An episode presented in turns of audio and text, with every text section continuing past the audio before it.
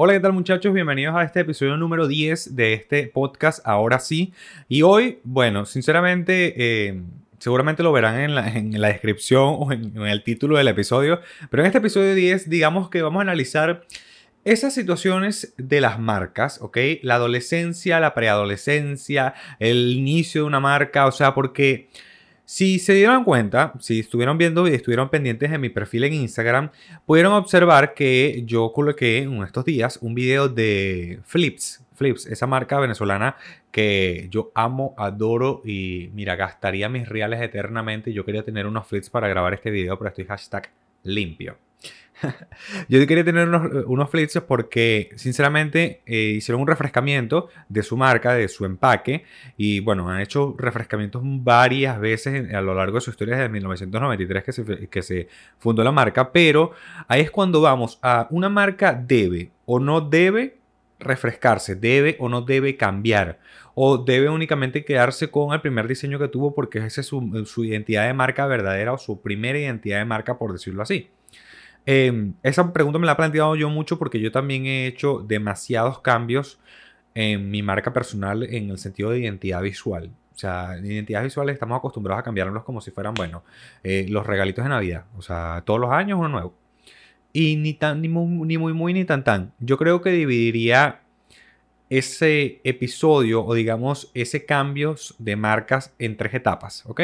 Para mí una marca es como un niño, ¿ok? Es como una persona en realidad que tiene su adolescencia, que tiene su niñez y que tiene su adultez.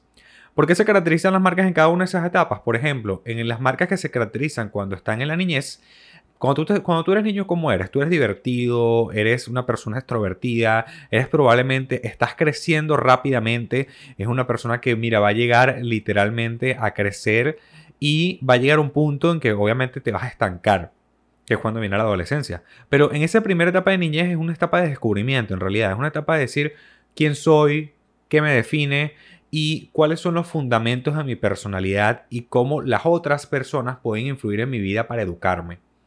Creo que eso pasa en las marcas personales, en las marcas empresariales, en las marcas de todo tipo. Y cuando nosotros estamos en unos primeros 2, 3, 4, 5 años, dependiendo obviamente de, la categoría de la marca y, y qué trayectoria haya tenido, nos encontramos ante ese proceso de que, mira, en esos primeros años nos dejamos llevar mucho por las otras personas, no nos hemos definido bien de cómo somos, cómo actuamos, qué hacemos, ni siquiera sabemos si vamos a funcionar o si no vamos a funcionar, porque eso también pasa. A las marcas les sucede eso de que, oye, tal vez no llegues a la adolescencia. O sea, o sea, no quiero compararlo obviamente con que se muera un niño, eso no es, no es el objetivo, ¿ok? Pero que les digo, o sea, hay marcas que no llegan a la adolescencia y se quedan estancados ahí, hasta donde, hasta están. Ahora, luego de esa etapa de descubrimiento, donde tú ya tienes cierta personalidad, te desarrollas, eh, tienes, digamos, establecido quién eres, al menos tus bases, tus fundamentos y tus principios, llega la etapa de la adolescencia. En la etapa de la adolescencia es una de, una de las etapas más complicadas para las marcas y más desafiantes, a mi punto de vista. Porque en esa adolescencia ya tienes definido tus principios, pero te los van a poner a duda, ¿ok? A cuestionamiento. Todo lo que, tú, lo que tú sepas o lo que hagas lo van a dudar. Todo lo que tú hagas vas a, vas a caer, vas a fracasar. Esa etapa cuando uno es adolescente se acuerdan que así 12, 13 años que uno se desarrolla y digamos es horrible. O sea, que literalmente tú pareces, bueno, lo peor que tiraron en el suelo y te arrastraron y te dieron vueltas y, uno después a los años agradece haber salido de esa etapa. Bueno, así mismo le pasa a las marcas. O sea, en el sentido de que las marcas como que se dan trancazos por aquí, por allá, hasta que logran, además de sus principios que ya tienen de la niñez, logran desarrollar lo que es, sinceramente, lo más importante, que es el ser, su personalidad. ¿Ok? En esa segunda etapa desarrollamos la personalidad de marca. Y en esas dos etapas viene acompañado obviamente de desarrollos o cambios en su identidad visual. Eso es lo que yo iba, después les explico por qué. Em, después de esas dos etapas llega obviamente la adultez, cuando tú ya diste trancazo de la vida, ya, ya, ya, sabes a qué decir que sí, a qué decir que no, ya eres una persona formada, hecha y derecha. Pero ahí está el truquito, muchachos, ahí está el otro truquito que yo digo. Cuando tú llegas a la adultez, hay un, todo bueno. O sea, tú comienzas a ser real, comienzas a hacer de todo. Pero surge algo muy importante, que eres testarudo. Una adultez, la adultez es terca. O sea, tú como adulto eres terco, porque sabes que sabes hacer ciertas cosas, pero crees que te las sabes todas.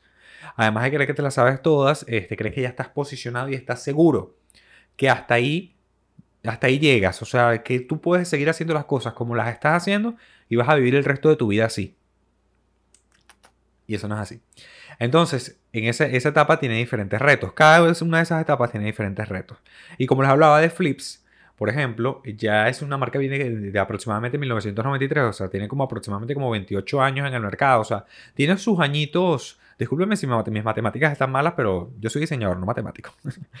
pero que les digo, o sea, eh, ya tiene sus añitos en el mercado, para mí ya está en una etapa de adultez, a menos en el mercado venezolano, está muy posicionada, es una de las marcas de cereales mira, más, destacadas que, que, existe aquí en Venezuela. O sea, ¿quién no quiere que le regalen un flips? Pero aún así, sigue innovando como si fuera un adolescente. Sigue aprendiendo.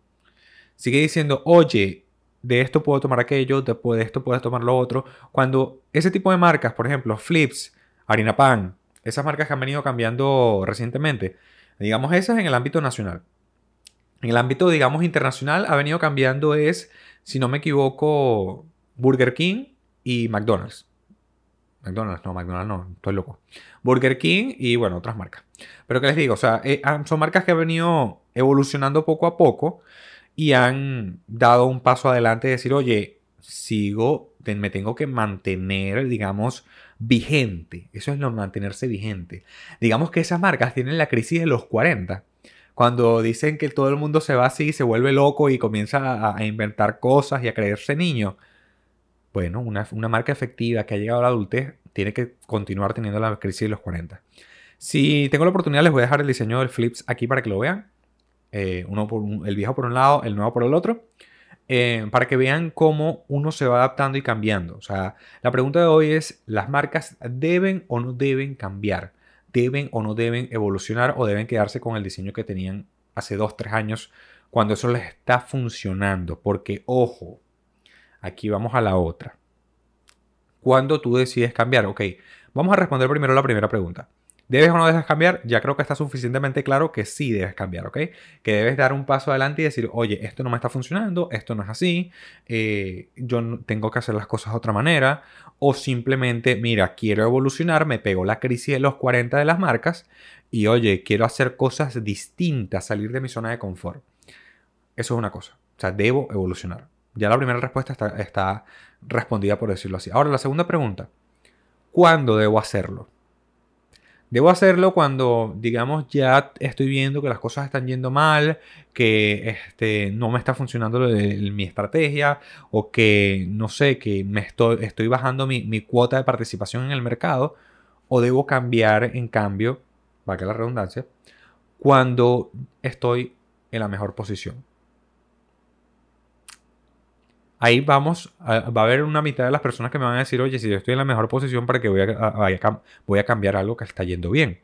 Y va a haber alguien que me diga, en, digamos, en la, otra parte, para que voy a cambiar algo, o mejor dicho, lo cambio mejor cuando ya no sirva. O sea, porque lo que me sigue sirviendo no lo tengo que cambiar. O sea, esa es la principal eh, eh, cosa que me van a colocar y me van a decir. Ah, sí, mi rey. Cuéntame más. Miren, tiene sus ventajas y sus desventajas, ¿ok? Cuando tú te estás haciendo bien las cosas, va a, va a haber otras personas que te van a replicar y que van a hacer las cosas bien también. Y que tú estés haciendo algo bien no implica que no los puedas hacer mejor. Creo que eso se han dado cuenta estas marcas. Flips, por ejemplo, lo está haciendo bien. O sea, tiene una cuota del, mercado muy grande. Literalmente, ¿quién no quiere Flips? Yo no los compro por el precio. Pero que les digo, o sea, yo claro que me quiero comer Flips todos los días. Yo agarro una caja y me la compro solo para mí. O sea, literal. Pero se está dando cuenta que hay una cuota del mercado o hay un, digamos, un porcentaje que al que puede llegar más efectivamente, que en este caso son los milenios, los, los milenios, la generación Z, que necesito captar su atención, llegar, llegar a ellos para seguirme manteniendo vigente. No tengo una visión, y eso es otra cosa, de quedarme en el hoy, pensar en el hoy. Oye, estoy bien hoy. No, no, no, no, no, ya va. Yo tengo asegurado el hoy, muy chévere. ¿Cómo me aseguro el mañana? ¿Cómo sé que en 20 años yo voy a tener la misma cuota del mercado inclusive más cuota del mercado que tengo hoy? Eso es lo que están viendo las grandes marcas, ¿ok? Y lo que nosotros como pequeños eh, empresarios, bebés, ni siquiera niños, yo soy un feto. O sea, yo no soy, en, la, evolución de marcas, nosotros no somos niños, bueno, al menos yo, yo soy un feto. O sea, un feto, de, de, broma llegué a la concepción. Porque me puse, prendí una cámara y ya. Pero que les digo, o sea, cómo nosotros nos planteamos y con esa visión, con ese proyecto, avanzamos hacia, lo, hacia el futuro, hacia lo que queremos hacer. Entonces, bueno, hoy yo creo que el podcast es un poco más fuerte, por decirlo así, porque estoy dando datos, estoy dando cosas que son importantes, al menos a mi punto de vista. Y en ese sentido, quiero dejarles en esto, estas pequeñas palabras, es una pequeña reflexión. Pensemos en el futuro, ¿ok? Pensemos en cómo queremos vernos mañana y cómo podemos avanzar hacia el mañana.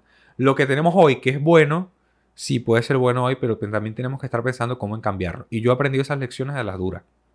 O sea, porque a mí me, han votado de trabajos por no estar pensando cómo evolucionar. Porque sí, estaba funcionando en un inicio, estuvo un año funcionando, chévere, pero al otro año dejó de funcionar. Y ya cuando dejó de funcionar, no es que yo era el buen trabajador previsivo, no, yo fui el mal trabajador que no vio hacia adelante y dijo, oye, ese futuro va a llegar. Oye, ¿cómo podemos cambiar eso? O si lo vi, no lo dije. Porque fue lo peor, que yo, yo lo veía y no lo decía.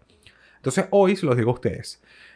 Hagan como Flips, hagan como Harina Pan, hagan como Burger King, hagan como esas grandes marcas que están evolucionando a pesar de que siguen vigentes. Para eso mismo, para seguir vigentes. Porque cada uno de nosotros debe llegar a esa línea, a ese punto máximo e intentar mantenerse en ese punto máximo el mayor tiempo posible. No te vas a mantener ahí toda la vida, pero el mayor tiempo posible. Así que no, nada, esas son las recomendaciones del podcast del día de hoy. Ya igualmente recuerden, me pueden contactar por arroba soy León en Instagram, arroba en Twitter para cualquier cosa que quieran ver por ahí. Y también estoy por TikTok. Así que nada, les dejo eso y nos vemos en el próximo y nos escuchamos en el próximo episodio de este podcast.